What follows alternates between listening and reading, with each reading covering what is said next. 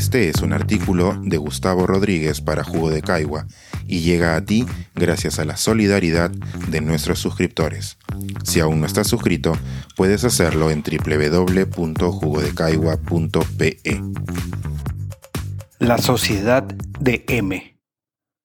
La congoja por un amigo al que han maltratado en la calle.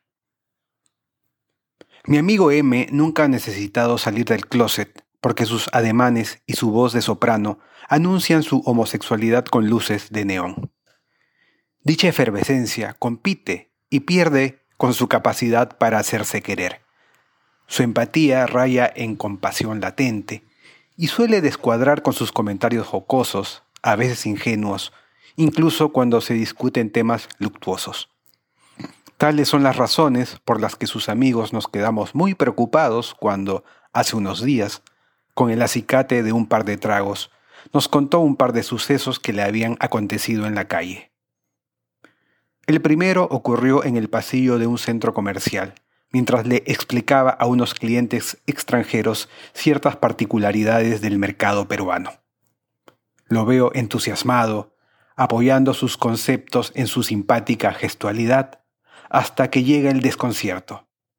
Un muchacho que pasea por ahí se le acerca un poco más de la cuenta, pero antes de continuar sus pasos deja retumbando esa burla homofóbica que los peruanos conocemos muy bien. ¡Sao! Imagino su estupor, el pasmo de sus interlocutores extranjeros, la sonrisa estúpida del granuja alejándose. Aquel incómodo segundo habría quedado en anécdota aislada de no haber ocurrido lo siguiente algunos días después. M había ido a recoger un par de sillas de un taller de refacciones y el taxi ya había sido asignado por la aplicación de su teléfono.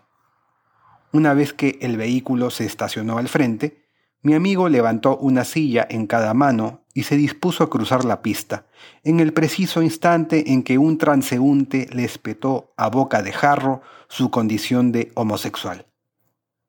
Con ambas manos ocupadas, en mitad de la calle, mi amigo vio que el taxista se puso nervioso, puso primera y canceló el viaje mientras se alejaba.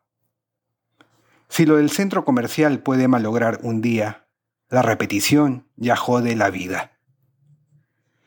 Cuando en la reunión editorial de Jugo de Caigua mencioné que probablemente escribiría sobre estos sucesos, Mariela Noles Cotito contribuyó con una metáfora que llamó la del corte con papel. A todos nos ha ocurrido alguna vez cortarnos con ese filo, y aunque nadie se percate de nuestra herida, ahí está, doliendo al menor contacto. Tal es la característica de las microagresiones, y las mujeres también las han conocido a través del machismo. No son tan abrumadoras como para convertirse en titulares, pero martillan como las punzadas de una jaqueca, y cuando ocurren seguido, se termina con la vida minada. Si bien lo ocurrido con M han sido pequeñas agresiones individuales, estas invasiones en la vida ajena suceden a cada instante y con muchas personas como él a la vez son síntomas de una estructura que ataca a quien se aleja del estereotipo culturalmente establecido como válido y, entre comillas, natural. Durante las últimas décadas, los liberales y progresistas de Occidente vieron que sus causas iban ganando terreno en los imaginarios, en las legislaciones y en las políticas públicas de sus países. Pero el optimismo hace olvidar que los avances de reforma de la humanidad suelen ser seguidos por contrarreformas.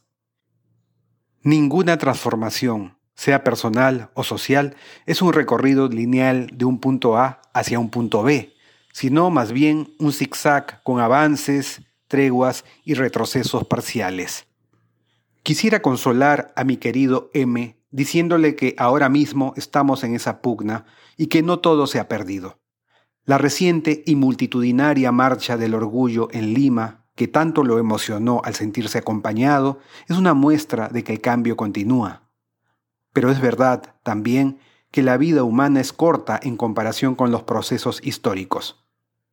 Los días de mi amigo M se acumulan cada vez con más rapidez y cuando menos se dé cuenta, habrá pasado una vida regada de improperios, cuando lo natural en cualquier sociedad en la que se respeta al individuo sería que nadie te joda por tener la vida que te tocó tener.